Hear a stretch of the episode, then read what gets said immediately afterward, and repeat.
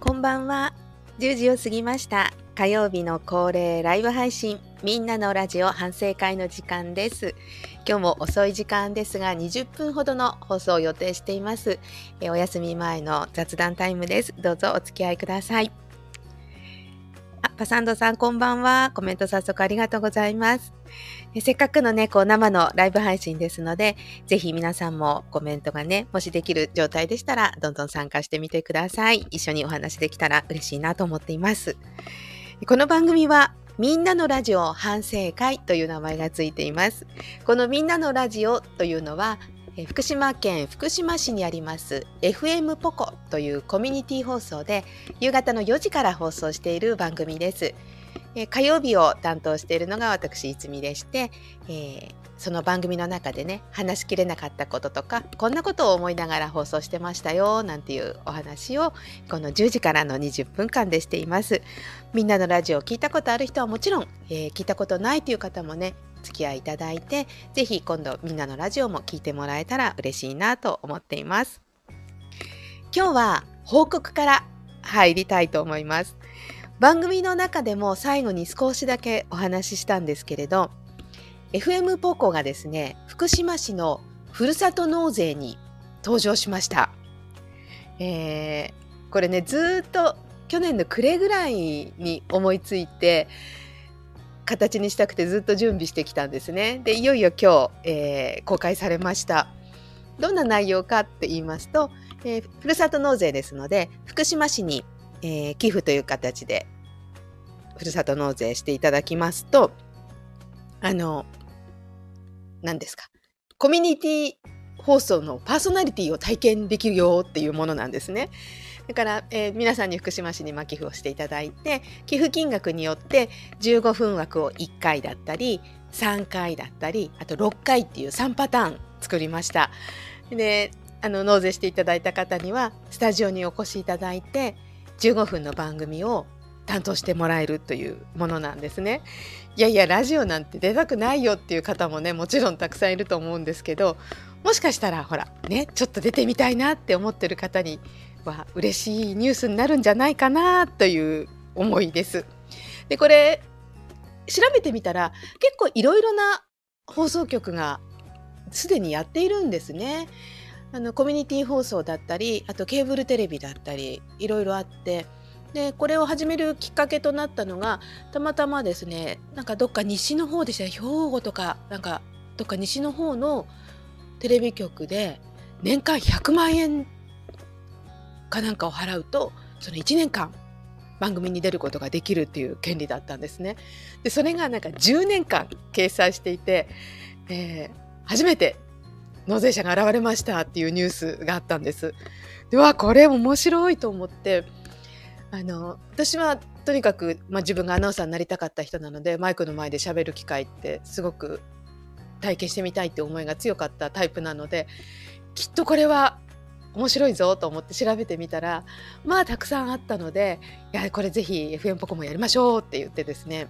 準備をしてきました、えーの福島市とかねいろいろなところとこう話し合って手続きを踏んで公開したんですけれど今日から公開になっています。えっと福島市はですねフルナビとサトフルそれから楽天とふるさとチョイスっていう4つのサイトでふるさと納税することができるんですけれどそこからですねあのラジオパーソナリティ体験とかってこう検索してもらえると福島市ラジオとかね検索してもらえると出てきます。あの嬉しそうにですねマイクの前で微笑んでいる私の写真とともに、えーパーソナリティ体験しませんか？みたいなのがあるのでぜひあのこのね配信聞いている方でちょっと興味があるという方はご覧いただけたら嬉しいです。いやーなんか来るかな？どうかな？っていう感じなんですけどねもしあの納税者が現れたらその方に15分番組に出てもらうもちろんあの一人で喋るのいやいや心配ですよっていう人はあの一緒にこう対談形式でももちろんいいですし内容はあの相談にね乗りながら決めていきたいななんて思っていました。そうもうこれをね発表したくて発表したくて去年思いついた瞬間からずっと言いたくていたんですけど、まあ、形になるまでは、ね、どうなるか分かんなかったのでずっと黙っていてで今日から公開になったので、えー報告でした。ぜひあの興味ある方見てみてください。でこれは割と思いついてすぐに行動に起こせたことでなんかいろんなことを思いついてそれを始めて続けるってすごい難しいじゃないですか。だからなかなかね初めてこうできたのはすごいなと思ってるんですよね。そうそうパサントさんあのご希望であれば一緒にあのなんかほら一人でイメージとしてはパーソナリティをやりたいって思ってる方って自分で皆さんこんばんはっていう感じで自分一人で喋りたいのかななんて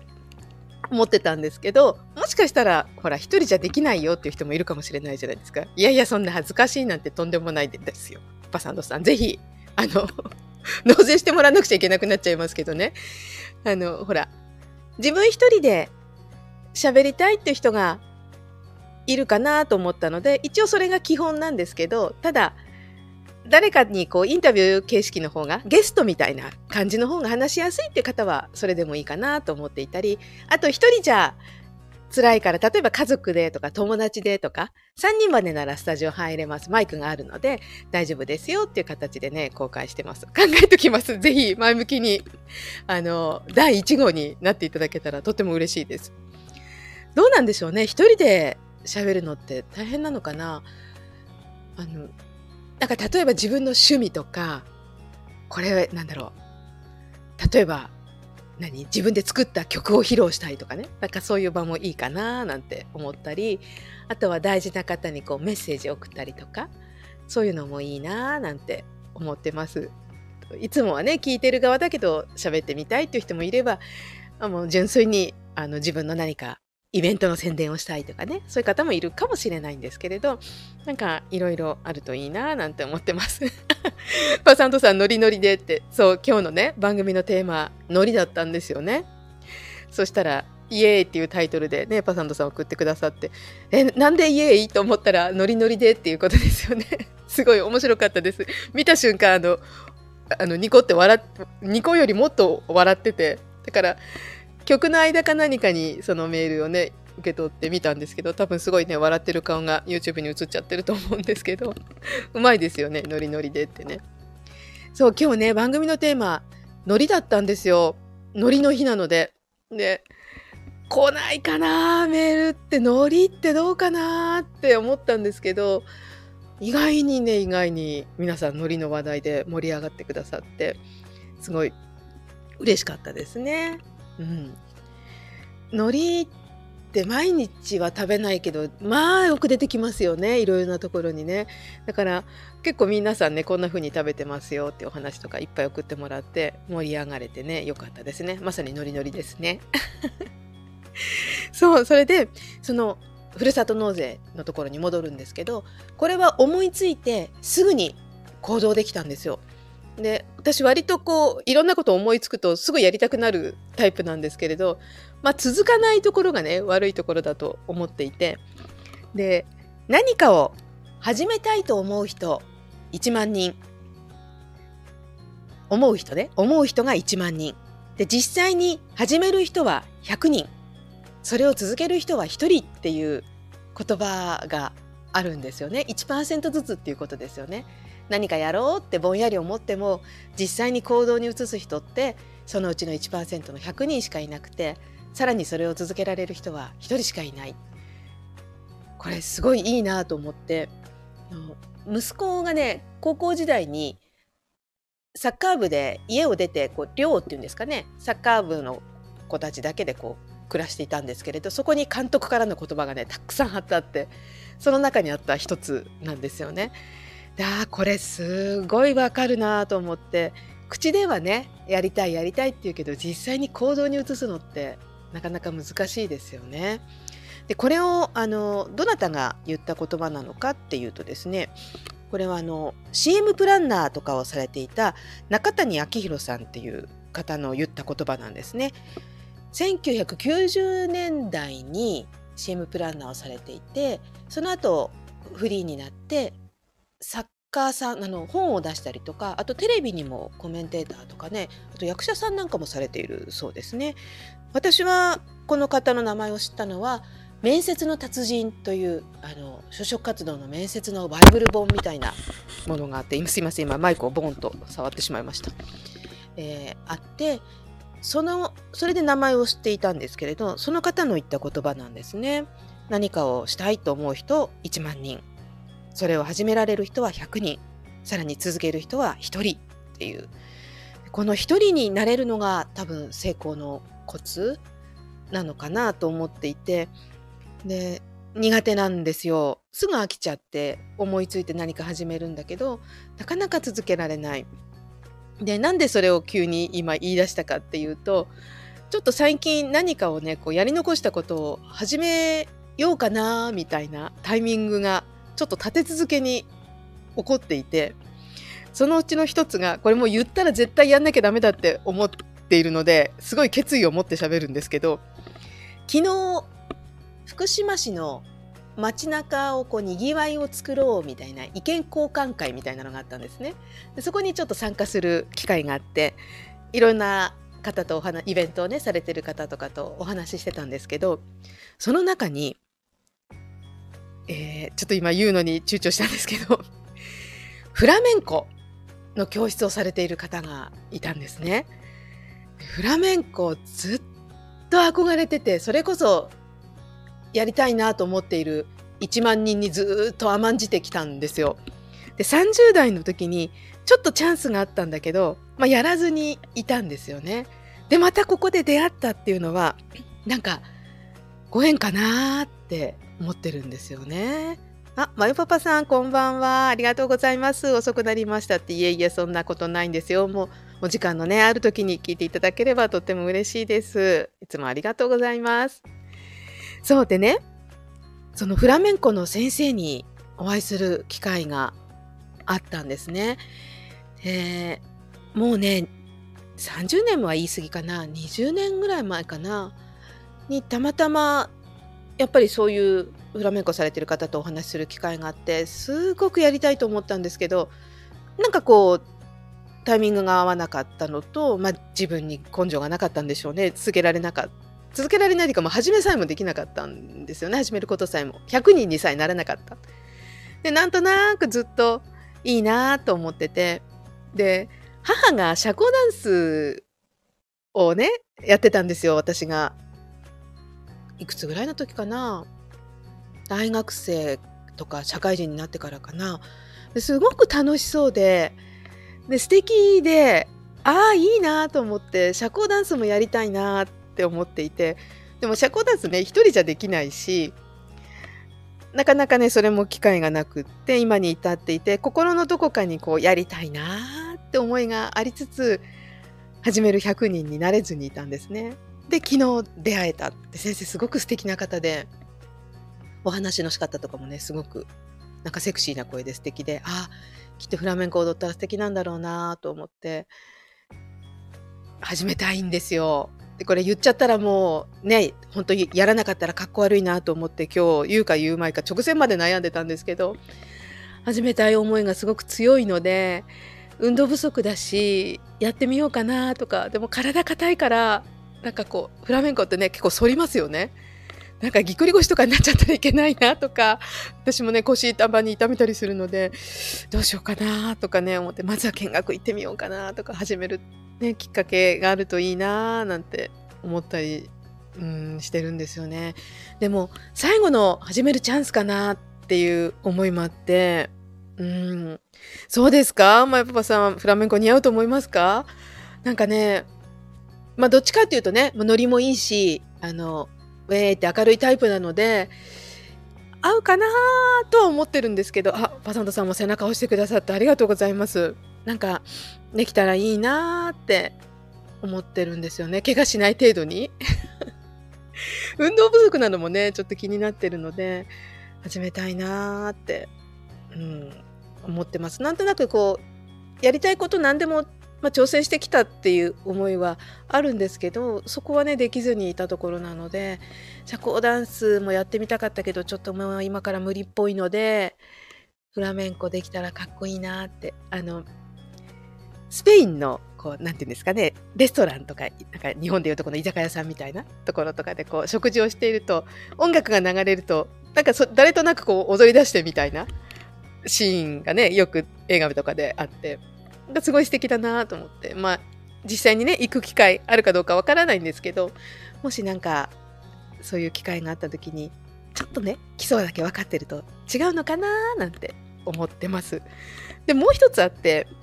もう一つはねやり残した始めでを始めようと思ってやらずに来たことが英会話なんですね。で英会話も若い頃とかね海外行くのすごい楽しくて海外に行ってで喋れないの喋れたらもっと面白いのにって思って次行くまでには喋れるようになるぞって思うんだけど何にもしないでまた行ってっていうのを繰り返していてすごくねあの悔やんでるんですね。でたまたま息子がなんかねあの英語やりたいって言い出してなんか留学もしてみたいとかねいろいろ言い出してあじゃあこれを機会に自分もやろうかななんて思ってこれはもうまず始める人にならなきゃいけないと思って昨日、えー、新しいノートを買ってきてですね。買ってきてとか、まあ、家にあったんですけど。でちょっと書くと覚えるかななんて思って。口で言ってるだけじゃなくて書くと覚えるかな1日1個ずつなんかワンフレーズずつ覚えていこうと思って。とりあえず思ってるところから100人の1人に入れたのでこれを続けられる1人になれたらいいなという思いでいます。もう今日のこの放送はもう決意表明 来週もうやってないってならないようにこう続けたいなって思ってますね。でフラメンコはちょっとねスケジュールの都合とかもあるので春ぐらいまでには見学に行って始められたらいいなって思ってます。あのうまくいくかわからないんですけど、もし、あの、あまりにも触れなかったらもしかしたらね、やってないかもしれないので、ちょっとどうなったなんてたまにこうつっついてもらえると、また頑張ると、はい、思います。そう、語学ね、学ぼうとされる方尊敬しますって、マイパパさんありがとうございます。でも、思ってるだけでね、本当にできてなくて、なんかね、日本語以外にも喋れたら絶対世界広がりますよね。だからこれももう本当に最後のチャンスだと思っているので、なんか映画とかもね英語でそのまま聞けたら絶対違うんですよね。日本語に訳したのと。だからうんできるようになりたいなっていう思いを今抱えているのでちょっと頑張ってみようかなって思ってます。なんか皆さんありますか？始めようと思ってることとか。どうですか？始めようと思ったことをなかなか始めるまでねかなかったりすることってすごく多いと思うので、うん、なんかそれができる人になれたらいいなって思うんですよね。でこのスタイフはもう半年になるんですねもうすぐ。でこれも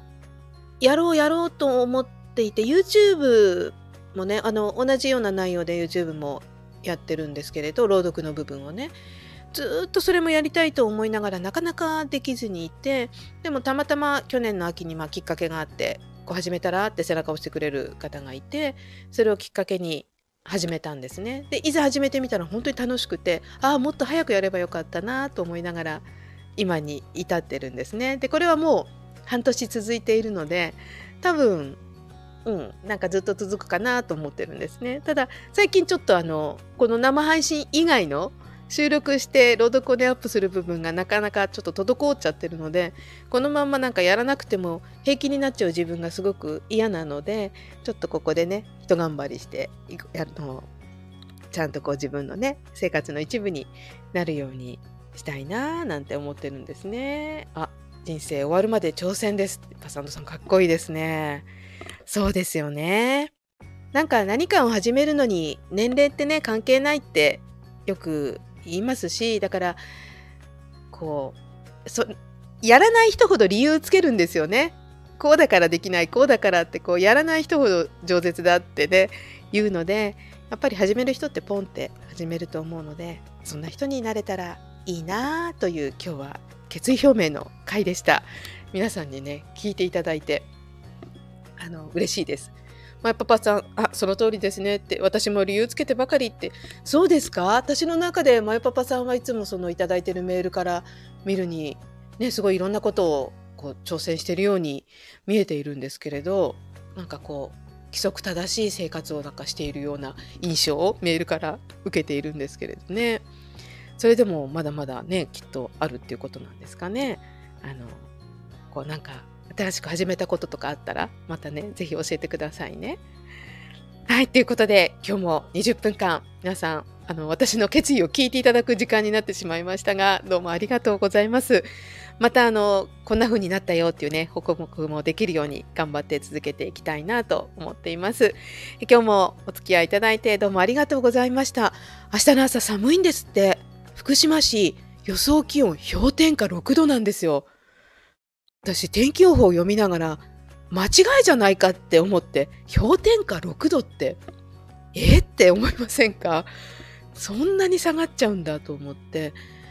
まだねそこまで多分下がってないと思うんですけど溶けてきたね雪が明日多分一気に凍ると思うのできっと都内とかもねそうですよね。皆さん気をつけてくださいね。はいどうもありがとうございます。総氷点下6度。ほんと寒い。あのまあ私が起きる頃はもうちょっとね暖かくなってるとは思うんですけどあの多分全国ね明日寒いところ多くなると思いますので皆さんも気をつけてくださいね。今日も皆さんお付き合いいただいてそしてコメントもどうもありがとうございました。それではまた来週お会いできるのを楽しみにしています。おやすみなさい。ありがとうございました。